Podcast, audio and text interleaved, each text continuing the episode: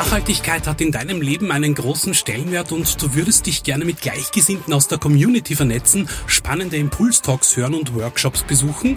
Dann komm auf alle Fälle am 11. Juni ab 11 Uhr zum Speak Out Festival ins Museumsquartier Wien. Mehr Infos und Tickets bekommst du auf speakout.at.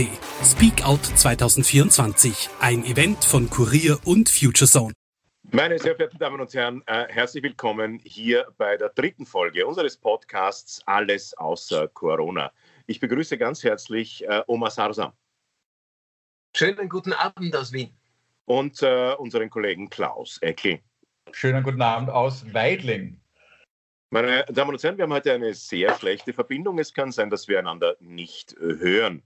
Ähm, hört ihr mich? Hallo? Ja, wir hören dich. Ich, ich kann dich hören. Hör ich, ja? Okay, gut. Das erinnert mich an die Imagotherapie. Kennen Sie Imagotherapie? Habt ihr das schon mal gemacht? Das ist eine Paartherapie. Da muss man immer nach jedem Satz sagen, ja, ich kann dich hören.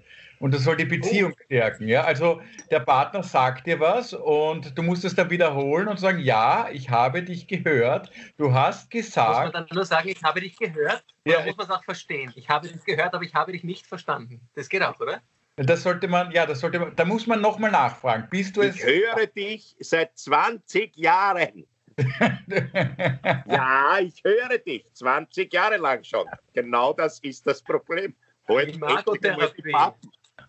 ich höre dich und es ist mir wurscht. ist auch nicht schlecht. Wir haben heute wahrscheinlich deswegen so eine schlechte. Hallo? Weg. Jetzt sehen wir die. ja. Na, Geschlechte. Na, was ist denn jetzt? jetzt? Jetzt wissen wir alle, dass du eine Raumhöhe von 12 Metern hast. Ja, aber äh, nur, nur hier am Dachboden. Ja. Ich bin ja hier am Dachboden eingesperrt. Ja, du Armer. Das ist ein Lock-up quasi.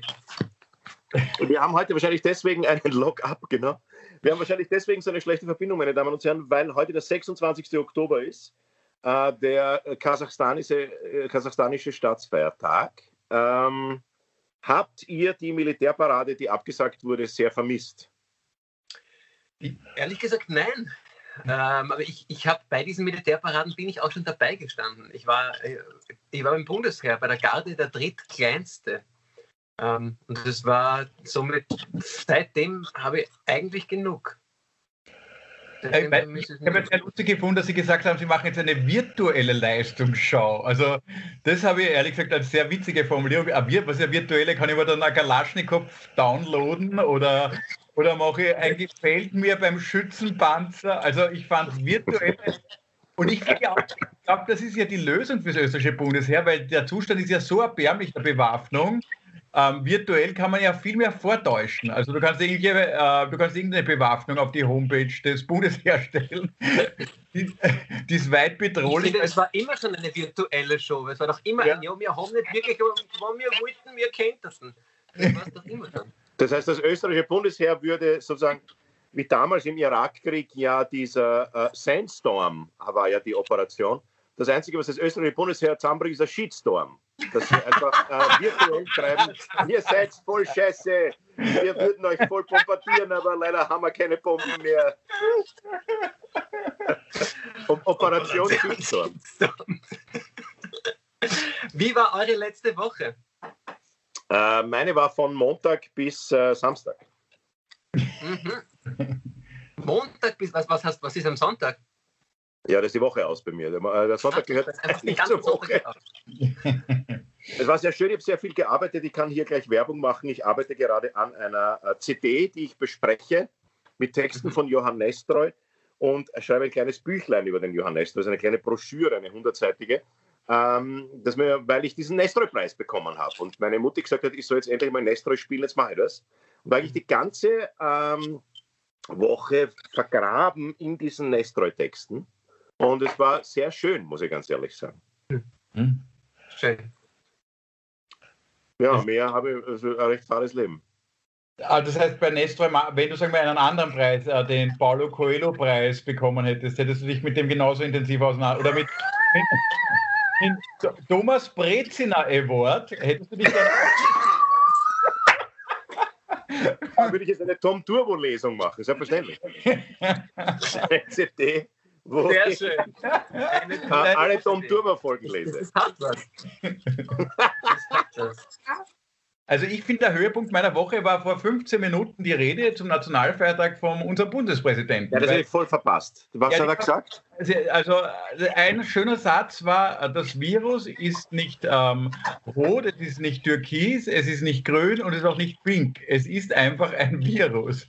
Und er hat einfach betont, das, Virus, das, das, fand ich eigentlich schön, dass er betont hat, das Virus ist farblos. Und ich habe mir dann beim Zuhören gedacht, schade, schade, dass das Virus farblos ist, weil wenn man, wenn es eine Farbe hätte, dann könnte man ausweichen. Also ich habe mir gedacht, der Gedanke ist ja ganz interessant, dass man ein Virus einfärbt, würden wir uns da vielleicht gesellschaftlich leichter tun, dann wüssten wir mehr, wo befindet sich dieses Coronavirus. Ich habe mir die ganze Zeit gewährt, dass gesagt hat, Schade, dass wir ein farblos sind. Ich glaube, das ist, äh, vielleicht wäre das die Lösung, dass wir sie einfärben technisch.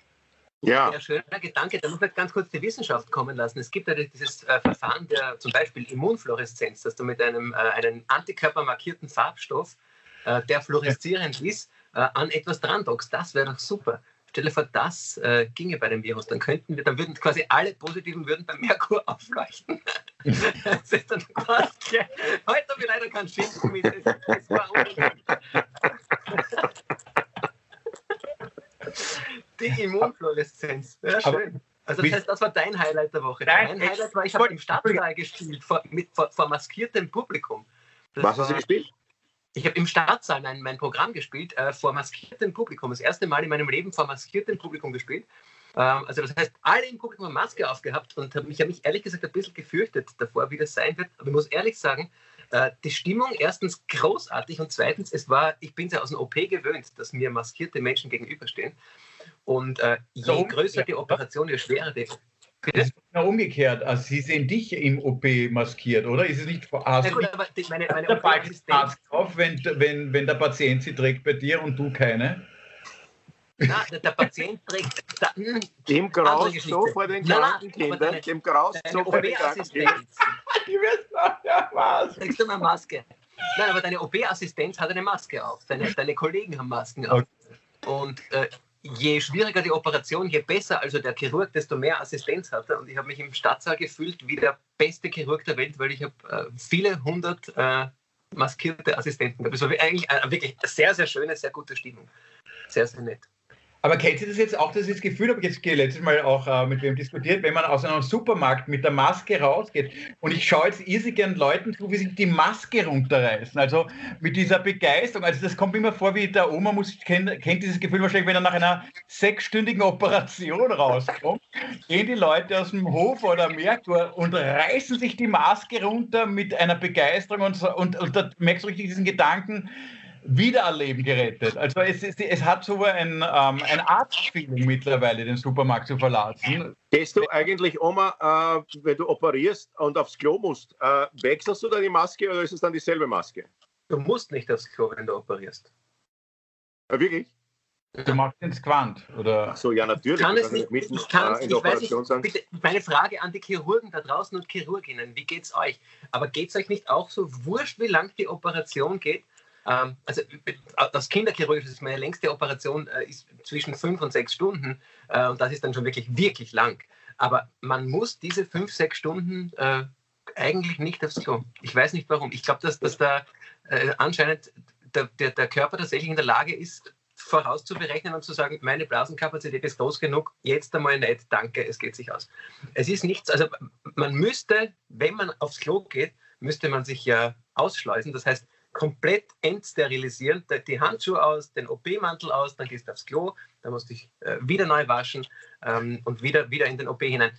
Die Maske, äh, das macht über, also die ist echt das geringste Problem, das ich habe, wenn ich aufs Klo gehe im OP. Ähm, was man aber sagen muss, ganz ehrlich, dass die Maske im OP äh, schon anders ist als die Maske, die du äh, draußen trägst. Es ist exakt das gleiche Produkt, aber im OP stehst du am Tisch und bewegst dich wenig.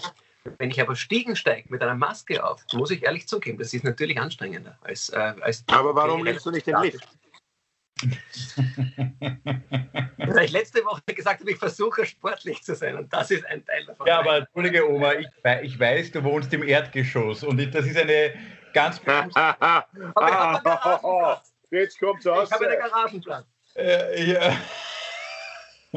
Tiefgarage. Also es ist, es, ist ein, es ist ein Stock. Übrigens, ich bin negativ. Naja. Ja, genau, das wollten wir auflösen. Äh, Oma Sasa, meine Damen und Herren, ist negativ. Das freut mich sehr. Äh, ich bin auch äh, negativ. Klaus, du? Ich habe äh, auf ein Post-it geschrieben, ich bin auch negativ. glaube, äh, das reicht mittlerweile auch. Um, äh, Kann ich nach Bayern reisen? Ja, mit dem Test, der ist in 15 Sekunden fertig. Mit dem kommst du nach Bayern. Ich ja, bin auch negativ. Das ist meine, mein Ticket für die Weltreise, ich schwöre. Ich weiß nicht, was da rumsteht. Äh, Gibt es eigentlich Neuigkeiten vom Elefanten, äh, Baby-Elefantentrainer? Nein. Ja, vom, vom Kurz, der Kurz hat auch gerade, aber ich wollte etwas erzählen, das leider, das, äh, das ist leider untergegangen, ähm, weil das wollte ich noch äh, bei dem Nationalfeiertag, darf ich das noch kurz einfügen, weil ich finde das ich ganz bitte Ich habe nach der Rede von Van der Bellen mir überlegt, äh, welche Reden, also die Rede hat mich wirklich ähm, berührt heute, muss ich ehrlich sagen, ohne Ironie. Ähm, und ich habe mir dann auch jetzt kurz noch auf YouTube die alten Reden angeschaut. Also alte Nationalfeiertagsreden vom, vom Glästil und vom Waldheim findest du eine. Und ich habe mir gedacht, die sind ja auch sehr stärkend. Ich habe die eigentlich nie auf meinem Schirm gehabt. Das sind eigentlich alles moralisch sehr kräftigende äh, Reden. Und ich habe jetzt, wenn der zweite Lockdown jetzt kommt, habe ich mir vorgenommen, dass ich eine, eine lange Nacht äh, Reden zum Nationalfeiertag dass ich mir da mal aus den letzten 50 Jahren alle hintereinander gebe. Und ich, ich glaube, dass du danach als total moralisch gestärkter Österreicher herausgehst. Ich finde das sehr positiv. Was ich interessant finde, dass diese Reden gibt es auf YouTube und da frage ich mich die ganze Zeit, wer schaut sich eigentlich außer mir jetzt gerade eine Rede, die äh, vor drei Jahren gehalten worden ist vom Heinz Fischer, wer schaut sich die nochmal an? Also das muss was mit Schlaf. Ich habe eine gefunden, da steht 54 Aufrufe. Also ich glaube, du hast mit deiner Vermutung recht, dass nicht so viele sind. Äh, ich schaue mir manchmal, äh, oder habe mir manchmal, äh, einmal, ich habe mir einmal in der Nacht, konnte nicht schlafen, angeschaut, die Weihnachtsreden von der Queen, äh, von der englischen Königin. Das ist äh, äh, das Fadeste, was, das Sinnloseste und Fadeste, was es überhaupt gibt, ist eine Weihnachtsansprache von der Königin von England. Und es hat überhaupt keinen Sinn. Also jemand, der keine Macht hat, nicht regiert, das Staatsoberhaupt ist, nicht politisch sagen darf, sagt zu Weihnachten, es war ein schwieriges Jahr, es wird ein schwieriges Jahr, frohe Weihnachten, es ist alles ein Wahnsinn. Aber wir halten zusammen und wir finden das toll und Gott möge England schützen. Vierte. Sehr schön so wahnsinnig fad. Aber vielleicht ist es auch ein Vorteil für den Fernsehsender, weil egal welches Programm sie nachher spielen, es ist auf alle Fälle spannend. Also Natürlich. Wurscht, was sie spielen. Ja. Dann können sie die Wiederholung von einem Fußballmatch spielen und du da bist du deppert. Das ist die größte, große Chance vom ORF. Also man macht ganz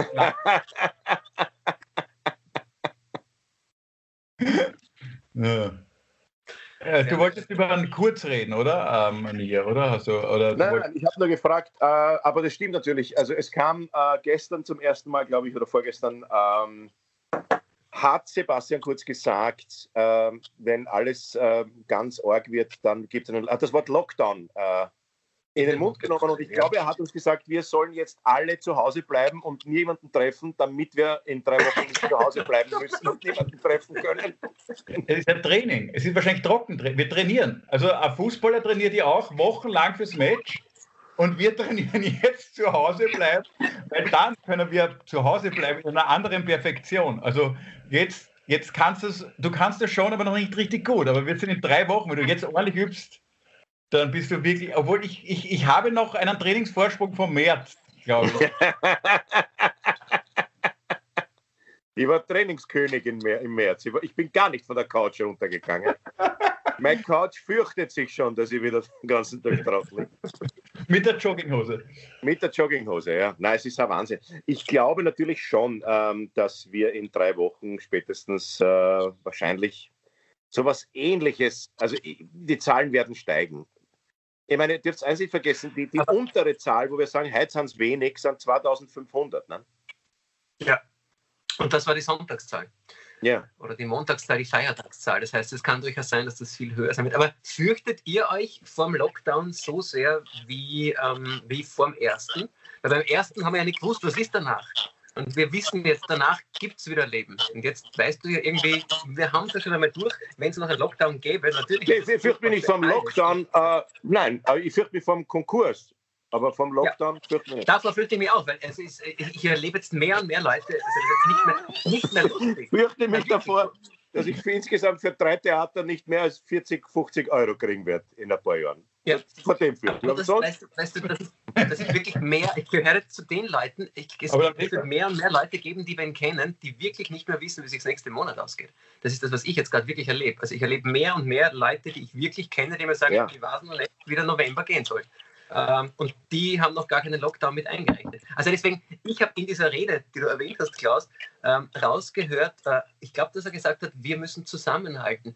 Und äh, ich denke, vielleicht nützen wir das ganz gleich und machen Facebook unsere Kommentarsektion zur größten Berufsfindungsplattform Österreichs, der, der Pandemie. Vielleicht können Leute in den Kommentaren angeben, die was gearbeitet brauchen und Leute, die Arbeit suchen, auf diese Kommentare antworten. Wir haben leider keine Arbeit, aber wenn Sie Arbeit haben, die erledigt sein muss, äh, meine Damen und Herren, bitte schreiben Sie in die Kommentare, dass Sie wen suchen für eine gewisse Arbeit und äh, die, die Arbeit suchen, können darauf antworten. Dann ist das die erste äh, Player, äh, Globe Player Jobbörse, die wir hier ja. öffnen können. Ich, äh, man, kann, man kann allerdings bei uns beim Globe Player nichts drunter schreiben. Kann man keine Kommentare schreiben. Das heißt, dann kann man nur auf Facebook. Auf Facebook ja. kann man ähm, mein Vorschlag, wenn Sie Arbeit brauchen, gehen Sie aufs Arbeitsamt und wenn Sie jemanden suchen, rufen Sie am Arbeitsamt an und fragen Sie, ob die wen haben. Das ist einfacher. Nein, aber weil einfacher ist. Nein, die wollen, ja das, die wollen ja die Arbeitsämter jetzt auch verkleinern, habe ich gelesen. Das heißt, äh, der, der jetzt am Arbeitsamt auf der einen Seite vom Schreibtisch sitzt, wird jetzt bald auf der Schreibtisch, anderen Schreibtischseite und bewirbt sich bei seinem Nachfolger ähm, äh, also es wird ja, es wird ja, aber ich, ich bin ja für einen anderen Vorschlag. Ich bin ja jetzt wirklich radikal der Meinung, ja, ähm, dass wir ähm, jetzt ein Jahr machen, Härtefonds für alle. Wir könnten jetzt, wir haben eine Riesenchance, alle, wir reden lange über das bedingungslose Grundeinkommen, kann das, was ist das die Zukunft. Aber jetzt hätten wir die Chance, es auch mit Grund einzuführen. Jeder kriegt jetzt einen Härtefonds für alle. Wir auf die 50 Milliarden, die wir jetzt schon verputzt haben, legen wir nochmal 50 drauf oder 70, ist eh schon wurscht. Das sind eher keine Zinsen derzeit zu äh, zahlen. Und wir machen jetzt wirklich diesen ähm, volkswirtschaftlichen Versuch, dass wir sagen, okay, wir füttern die Leute ohne Arbeit durch, bis äh, die Pandemie zu Ende ist und schau, was, was entsteht aus Menschen. Fangen sie dann an, neue Sachen zu arbeiten, werden die Leute, seit Ewigkeiten Bildhauer werden wollten, die dann wirklich Bildhauer, ähm, wären das die, die Tischler werden wollten und seit Jahren ein Beratungsunternehmen leiten in der Wirtschaft, ein langweiliges, wenn die dann wirklich Tischler. Das ist doch ein unglaublich schöner Feldversuch. Legen wir 70 Milliarden drauf, machen wir Härtefonds für alle, das heißt, das ist eine, das kann, damit könnte auch die ÖVP, weil das heißt ja nicht bedingungsloses Grundeinkommen, sondern das ist ihre Idee, Härtefonds. Und damit ähm, könnte man auch einen interessanten Feldversuch starten. Was sagt ihr dazu? Ich bin absolut dafür. Mhm. Uh, und zwar würde ich es, uh, ich würde einen, einen, einen uh, sozusagen bedingungslos, na, wieder, Härte, Härtefonds für alle einfach. Ja. ja, ja, ja. Nicht, auch nicht beding die ÖVP will das nicht, dass es bedingungslos ist. Ja, aber, das, das ist nichts für die ÖVP. Man darf der ÖVP nicht sagen, dass der Jesus gesagt hat, dass man Leuten helfen soll. Das hört die ÖVP nicht gerne. Äh, man darf ihnen nicht glaub, sagen, dass man den Nächsten lieben soll, sondern man soll ihn und was? Also, aber ich, ich glaube, glaub, macht eine einkommenslose Grundbedingung. Das kann sein. Eine einkommenslose Grundbedingung. aber kein. Ja. Aber man, ich glaube schon, dass man der ÖVP, also ich glaube, dass man dem Sebastian Kurz diese, äh, diese Idee schmackhaft macht, indem er sagt, also, lieber Sebastian, dieser Härtefonds von dir, der ist so genial. Ja. Der ist so genial, dass ihn alle brauchen. Ja. Und dann, das ist gut. Ja, das gefällt ihm sicher. Das ist so eine tolle Idee. So eine tolle Idee. Das, das will jeder haben. Ja? Und ist der Comeback-Bonus nicht auch von Ihnen, Herr Kurz? Der ist nicht auch, den wollen auch alle.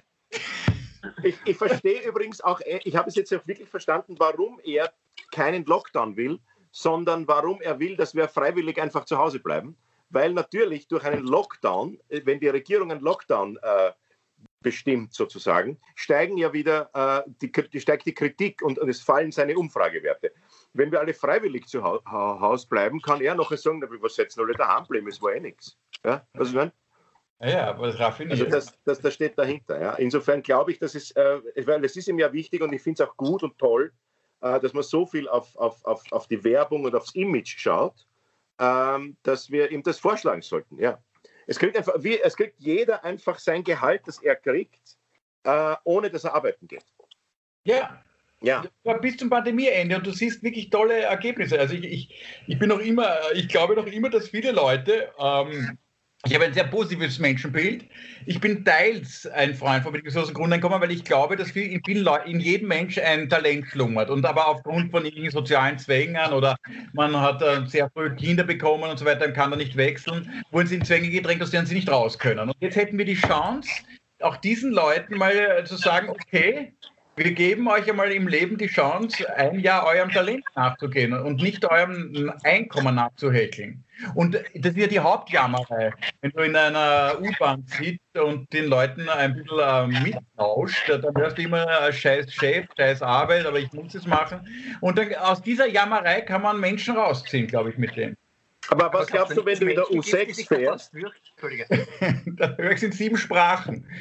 Ja, aber was glaubst du, wie viele Bildhauer, weil du das vorhin gesagt hast, wie viele Bildhauer glaubst du, sind dir schon begegnet, die äh, nur aufgrund der Umstände keine Bildhauer geworden sind? Und die nächste Frage ist, wie viele Bildhauer glaubst du braucht unsere Gesellschaft? Also zum Ersten kannst du mal anschauen, wie viele U-Bahnen in Wien angeschmiert werden in der Nacht. Also der Wunsch nach Bildhauerei dürfte ein großer sein.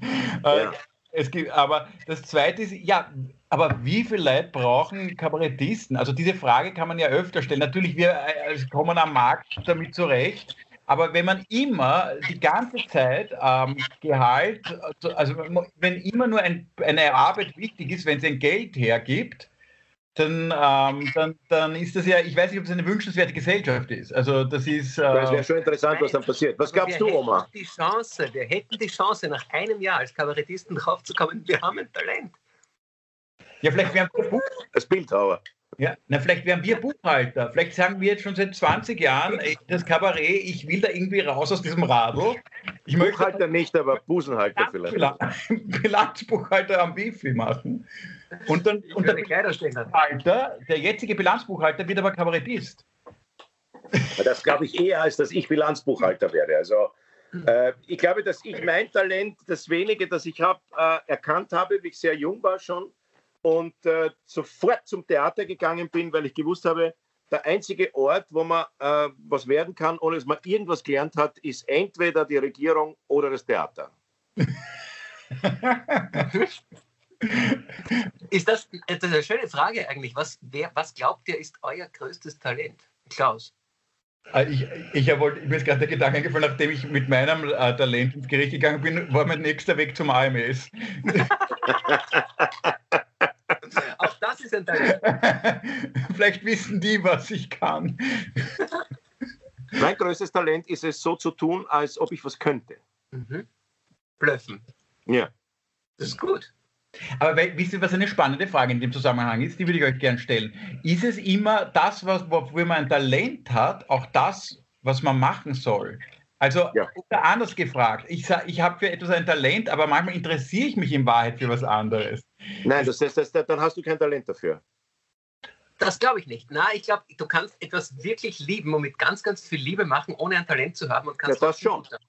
Das ist was anderes. Es gibt sehr viele ganz schlechte Künstler zum Beispiel, die es wahnsinnig gern machen und talentfrei sind wie ein Stück Scheiße. Und umgekehrt geht es aber nicht. Wenn du für etwas Talent hast, dann machst du es auch. Dann musst du es machen. Weil das Talent, jetzt ist eine sehr interessante Frage, was ist Talent? Ist Talent die Liebe zu einer bestimmten Nein. Tätigkeit? Ich glaube Nein. schon. Ich glaube, es hat Nein, um Gottes Willen nicht. Nein, um Gottes Willen nicht. Warum nicht? Schau da an, ich will keine Namen nennen, aber wie gern viele Kolleginnen und Kollegen auf der Bühne stehen und nichts können, nicht, gar nichts können, nichts, kein, keinen Funken Talent haben, aber sie machen es wahnsinnig gern. Das ist total in Ordnung und das sollen sie zu Hause machen, aber nicht professionell. Schau dir diese ganzen Leute an, die mit 40 Jahren anfangen, Klavier zu spielen oder Geige, noch schlimmer Geige. Oder Leute, die äh, in irgendwelchen, äh, äh, äh, in irgendwelchen Kursen auf irgendwelchen griechischen Inseln Scheiße malen, aber so schlecht malen. Ja, neue Definition. Wahnsinnig gern machen. das ist, aber das ist auch nicht Liebe. Das ist oh, Scheiße. Oh, Nein, Liebe ist, wenn du was wirklich mit Hingabe machst. Und dann, glaube ich, das musst du anschauen, wie die mit Hingabe in diesen Kursen äh, irgendwelche äh, Töpfe bemalen. Oder warum machst das mit Liebe? Aber deswegen Weil du belohnt wirst innen drinnen im Kopf. Du kriegst eine Belohnung dafür zurück, dass es funktioniert. Wenn du komplett talentfrei bist, bleibt die Liebe nicht. Das äh, hoffe ich ja äh, und, und, hoffe auch, dass die alle damit aufhören. Aber ich befürchte, dass es eben nicht so ist. Und ich glaube, dass Talent nichts damit zu tun. Natürlich, wenn du Talent hast, liebst du das, was du machst, weil du Talent hast. Jetzt ist aber meine Frage noch immer nicht beantwortet. Was ist Talent? Was ist es überhaupt? Das ist äh, die Strategie, mit, mit äh, Situationen umzugehen, äh, die vielleicht dich ein bisschen hervorhebt, weil du bestimm ein bestimmtes Werkzeug besonders gut nutzen kannst. Es kann aber auch sein, dass du das Talent hast, besonders viele Werkzeuge, weil du eh schon so viele kannst, noch besser zu lernen. Das, glaube ich, ist Talent, ist Werkzeug, nicht im Sinne von unbedingt Schraubenschlüssel, vielleicht aber auch der Schraubenschlüssel.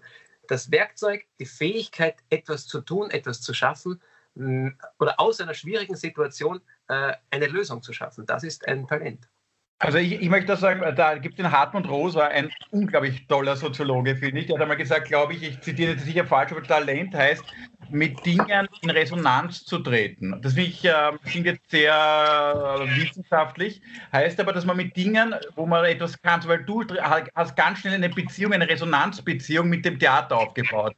Das war so eine Echokammer für dich. Das hat dir schnell was zurückgegeben und du konntest auch dem was geben. Man hat sich wechselseitig irgendwie befruchten können. Das heißt, man kann mit Dingen leicht in Resonanz treten, ja. Und das war so eine Natürlichkeit, ohne dass man jetzt dann verbissen dran sich vorbereitet darauf oder was lernt lernt dafür, sondern plötzlich spürt man so eine Wechselbeziehung. Das ist schon was, Talent ist schon ein sehr emotionaler Zugang, den man dann hat wahrscheinlich. Ich glaube, das ist nicht unrichtig.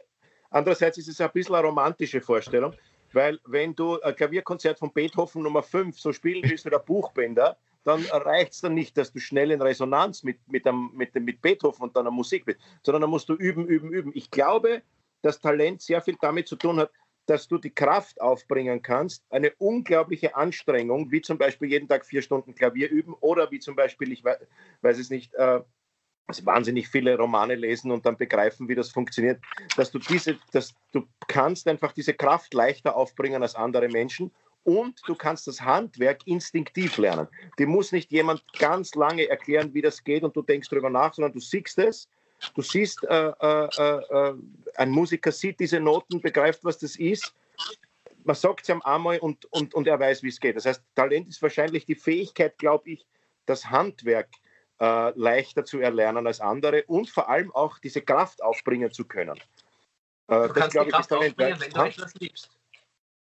Ob du es liebst oder nicht, ist wurscht. Wenn du etwas liebst. Das ist Privatvergnügen. Kannst es muss nicht sein, dass der Mozart die Musik geliebt hat. Es hat mit Liebe nicht unbedingt, aber es hat natürlich mit Liebe zu tun. Dann war es eine Strategie, dann ist es vielleicht einfach nur eine Lösungsstrategie. Das, auch das kann Talent sein, dass du die Fähigkeit hast, aus schwierigen Situationen eine Lösung zu finden. Das ist dann ist es nicht Liebe in dem Sinn, aber trotzdem, du musst, da, da musst du schon was, du musst das mögen. Oder nenn es Emotion. Dann muss es eine Emotionalität sein gegenüber etwas. Ja, ich glaube, du äh, musst in dem Zustand sein, dass du keine andere Chance und keine andere Möglichkeit hast, etwas anderes zu machen. Kannst du Egal, ob du talentiert sein, machst was dir wurscht ist?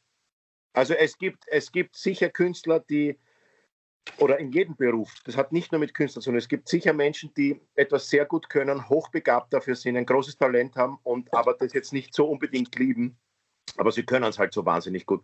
Wenn man dem Nigel Kennedy zuschaut, wenn er, wenn er Geige spielt, hat man das Gefühl, er langweilt sich zu Tode und er sagt auch in Interviews, dass ihm das wahnsinnig fad ist, aber er kann es halt so gut.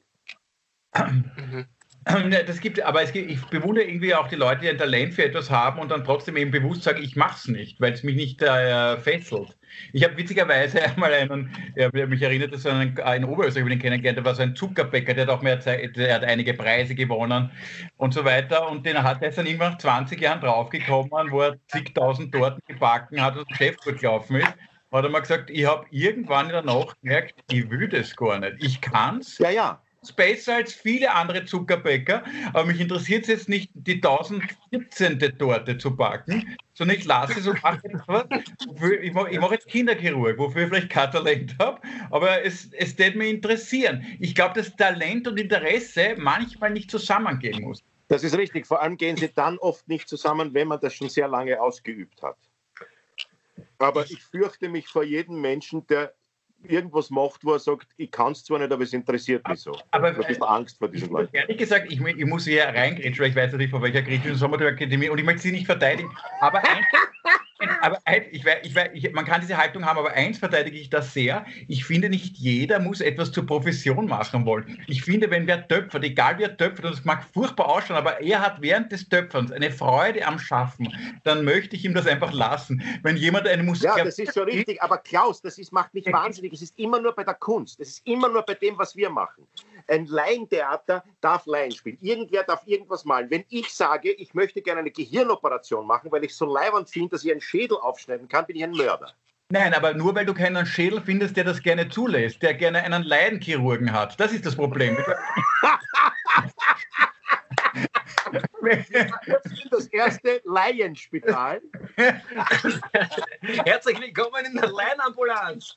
Ja, das Die ist Laienambulanz? Das ist aber wirklich das Problem hier. Du findest ein, keiner, keiner, keiner, will einen, keiner, keiner, keiner will einen Laienpiloten, der gerade im Flug merkt, wie man landen kann. Keiner will einen. Ja, es will in Wahrheit auch keiner ein Bild kaufen von jemandem, der ein Laienmaler ist.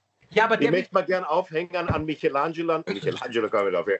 Ich möchte, also, weiß nicht, Acryl auf oder was? Aber, aber, aber nicht äh, Josef Gruber malt äh, im Kurs äh, aber, Zagintos. Entschuldige, wenn ich dir da so nahe trete, aber ich finde das total respektlos, weil viele von denen wollen gar nichts verkaufen. Die wissen doch eh, dass sie unterdurchschnittliche Talente sind. Ich finde es respektlos der Kunst gegenüber, Nein, aber eine äh, dass irgendwelche Dilettanten in irgendwelchen Kursen äh, glauben, dass sie kreativ sind, nur weil sie was Schlechtes machen. Entschuldige, Nia, aber da muss ich mit uns beiden ins Gericht gehen, weil wir beide, ich schreibe gerade bei einem, einen Roman und, und du schreibst Romane. Und nochmal äh, bei aller, bei aller, bei allem Respekt, aber man muss ganz ehrlich sagen, wenn du 20 gute Romane aus der Weltgeschichte gelesen hast, ja, dann fange ich an, die erste Zeile zu tippen, weil im Vergleich zu ähm, äh, Schlag mich tot, Flaubert, ist alles, was ich da schreibe, ja eine, eine Katastrophe. Das ja, aber Klaus, wir machen das doch nicht, weil es uns Spaß macht, sondern weil wir Geld brauchen, weil die Theater zusperren werden und weil nur 30 Leute mit Maske da sitzen. Nein, stimmt nicht. Hier widerspreche ich dir wieder. Du hast auch bei vollen Theatern weit die Leute mit deinen Büchern belästigt.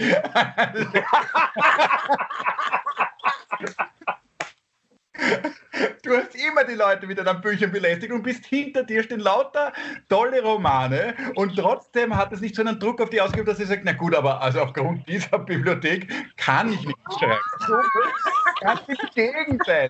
Unter dem Druck dieser tollen Romane fühlt sich sogar noch bestärkt. Das ist ja unvorstellbar. Du widersprichst dir gerade. Hinter dir steht ja eigentlich das Gegenargument von dem, was du auch machst oder ich mache, weil ich habe auch äh, Bücher, wo ich mir denke, ich darf einfach nichts schreiben und veröffentlichen. Das ist jetzt einfach nicht wert. Da gibt es viel zu viele gute Bücher. Ja, ja, schon, aber natürlich gibt es, gibt ja aber besser, gibt auch bessere Komiker als uns. Findest du?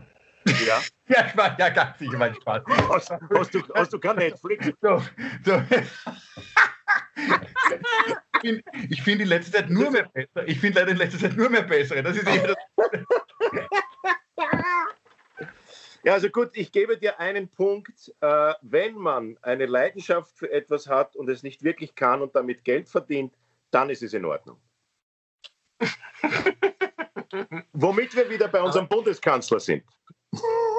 Du, apropos Nia, ich wollte, das wollte ich dir heute, und das ist eine, eine schöne Überleitung, ich wollte dir einen Vorwurf machen. Und zwar, ja. es gab auf Ö24.at, ich weiß nicht, ob du es gelesen hast, da waren die 150 äh, wichtigsten Österreicher. Ja. Und der Herr Bundeskanzler hat Platz 1 belegt. Hast du, weißt du, welchen Platz du hast? Es wundert mich, dass ich überhaupt dabei bin, aber bitte. Du bist nein, dabei, ja. als einziger Kabarettist übrigens, natürlich. Ja. Äh, du hast Platz 63 von 150 wichtigsten Österreichern. Aber ich, ich kann dich jetzt erschüttern, wer aller vor dir liegt. Wie, ähm, vor, vor, dir liegt Herbert Kicke. Ja, bravo, bravo. Der hat drei Plätze Aber. vor dir. Vor dir liegt Gaston Glock, das ist auch schlimm, finde ich. Vor dir liegt Peter Schröcksnadel. Vor dir liegt die ganze Mannschaft von Red Bull Salzburg. Die, vor dir liegt Nadja Swarovski, die ist auf Platz 35. Vor dir liegt Robert Gratki. Vor dir liegt Karl Nehammer, Andreas Gabalier, Marcel Hirscher, Margarete Schramböck, Didi Mateschitz, Wolfgang Porsche und natürlich Sebastian Kurz. Also, das ist, aber du hast auch welche hinter dir gelassen, muss man auch sagen. Also, du hast zum Beispiel Lugnat 100. Lugner ist 100, du bist 500. Äh, ja. Ich also tausche, also, äh, ich tausche mit Lugner. Ich biete dem Herrn Lugner jetzt meinen 63. Platz an, weil ich es nicht ausertrage, dass dieser Mann gedemütigt wird und hinter mir ist. Das hat er sich nicht verdient. Ich tausche mit ihm äh, und nehme Platz 100. Ah, nein, aber du musst, weißt du, was der schlimmste Platz ist in dieser Liste? Weißt du, wer auf Platz 150 ist? Und das ist eine Demütigung für jeden Nobody in Österreich. Für je, jeder sollte eher den Platz besetzen, als die, dass der der 150 wichtigste Österreicher ist. Weißt du wer? HC Strache. Na, das finde ich auch unfair. HC Strache ist für mich der wichtigste Österreicher. Der kehrt auf Platz 1, weil HC Strache hat für diese Republik wirklich viel geleistet. Er hat es nämlich geschafft, dass die FPÖ zerstört wird. Und er wird das auch in Oberösterreich. Herr Heimbucher kann sich schon warm anziehen. Ich glaube ja, ist meine Theorie, irgendjemand zahlt dem Strache dafür Geld. Er tritt jetzt auch in Oberösterreich an. Irgendjemand zahlt ihm dafür Geld, dass er die FPÖ zerstört. Das ist meine Theorie. Vielleicht ist das ein Marxist im, in, im, im Anzug eines Neofaschisten. Vielleicht ist das. Ja. Vielleicht reißt er irgendwann die Maske runter und sagt, er gehört. Äh der kann die er hat ja gar keine auf. Der glaubt ja, dass es ein Blödsinn ist. du, aber das ist ja, wie heißt das? Ö was? Ö24. Ich kann dir so, den ja, Link das, diese, das große Österreich-Ranking. Das ist doch dieses Spam-Dings, das man da immer kriegt. Ne? Ja, genau. Also, ja. Aber ich frage mich, wie Sie auf das kommen. Wie, warum setzen Sie sich Pickel drei Plätze vor? Ich glaub, da, da, wollten Sie dich provozieren.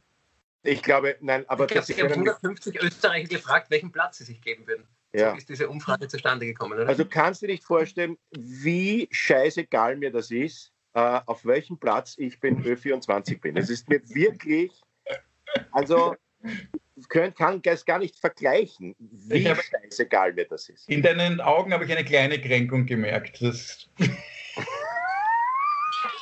Mann, es ist Ö24, verstehst du, wenn das da, weiß ich nicht, die New York Times ist, denke ich mal, ja, die Amerikaner trotteln. Aber es ist vom Fellner, weißt du, Qualitätsjournalismus, es ist, der versteht halt wirklich was. Und das muss er, muss er, die, die müsste eher Sorge machen, wie du überhaupt in diese 150 reingerutscht bist.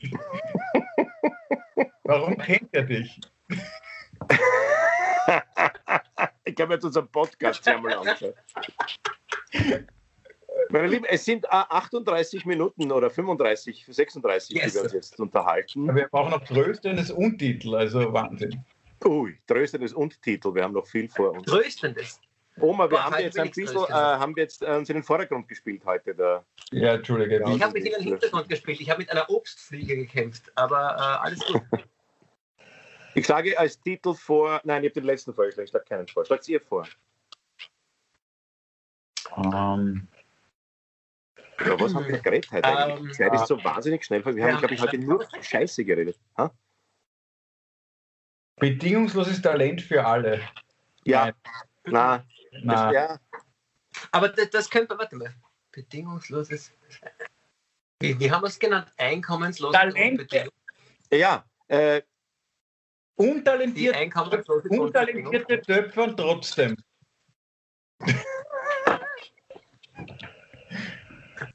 Auch ein schierer Topf findet mal einen Töpfer. Unbegabte Töpfer ruft. Was, was? Auch ein schierer, was? Auch ein schierer Topf findet einmal einen Töpfer. Auch ja. ein schierer Ton ja. Auch ein schierer Ton findet einmal einen Töpfer. Das ist auch ein schierer Ton findet mal einen Töpfer. Das ist auch ein schierer Ton findet manchmal einen Töpfer, oder? Ja, das ist großartig. Ein schierer Ton findet manchmal einen äh, Meine tröstenden Worte an, die, an das Hochverseuchte. Jetzt, ich glaube, jetzt schon langsam ist der Schmäh hochverseuchtes Publikum wirklich aktuell. Äh, meine tröstenden Worte. Er geht viral. Für meine tröstenden Worte für die nächsten Wochen sind: nicht auf, bleibt daheim, tragt die Masken. Danke. Ähm, meine Worte sind die von meinem philippinischen Kindermädchen, ähm, die immer wieder alles verneint hat, immer gesagt hat, geht nicht, hab nicht, will nicht, weiß nicht. Und die hat einmal zu mir gesagt, es ist okay, wenn ich nicht alles kriege, was ich haben kann. Und ähm, gemeint hat sie Herpes Syphilis. Und äh, sie hat gesagt, manchmal, man kriegt nicht, geht nicht, mag nicht, was juckt mich. Na gut, äh, dann äh, schließe ich an an deine ähm, an das Kindermädchen, Oscar Wilde. Hat mich einen wunderschönen Satz gesagt, er hat einmal gesagt, das ist nicht wirklich schön. Er hat gesagt, vergib deinen Feinden, nichts ärgert sie mehr. Ja, das ist großartig. Mm, das ist aber kennst du den äh, von Oscar Wilde? Äh, bei einem guten Ver Kaffee äh, verzeiht man sogar seinen Eltern. Auch nicht schlecht. Auch schön. Auch schön. Auch schön. Ja, das ist ja auch ein Aphor eine Aphorismenschleuder. Ja, ja, Oscar Wilde, ein Genie. Großartig. großartig. Sehr gute Stücke auch geschrieben, der Oscar Wilde. Ja. Meine Lieben, das war's für heute. Schreibst du selber auch welche? es hält mich nicht ab, die Menschheit mit deinen Stücken. Willst du mir jetzt sagen, dass ich ein Dilettant bin, oder was? Das war ein Spaß. Nein, bitte, dann sag's halt offen und ehrlich. Nein, nein aber ich, im Vergleich zu Oscar Wilde dürfen wir beide nichts tippen. Der hat nicht getippt, der hat mit der Hand geschrieben. Deswegen dürfen wir tippen. Okay. Meine Damen und Herren, wir verabschieden uns von Ihnen. Vielen Dank, dass Sie uns zugehört haben oder zugesehen haben. Ähm, die, das war die Folge, den Titel schon vergessen. Auch ein schlechter Ton. Ah ja, auch ein auch schierer Ton. Oder auch ein schierer Ton findet, findet manchmal einen Töpfer. einen Töpfer. Das war die Sendung. Auch ein schierer Ton findet manchmal einen Töpfer. Es verabschieden sich von Ihnen äh, Klaus Eckel. Schön. Auf Wiedersehen. Und der größte Dilettant von allen, Michael Nirvarani. Tschüss.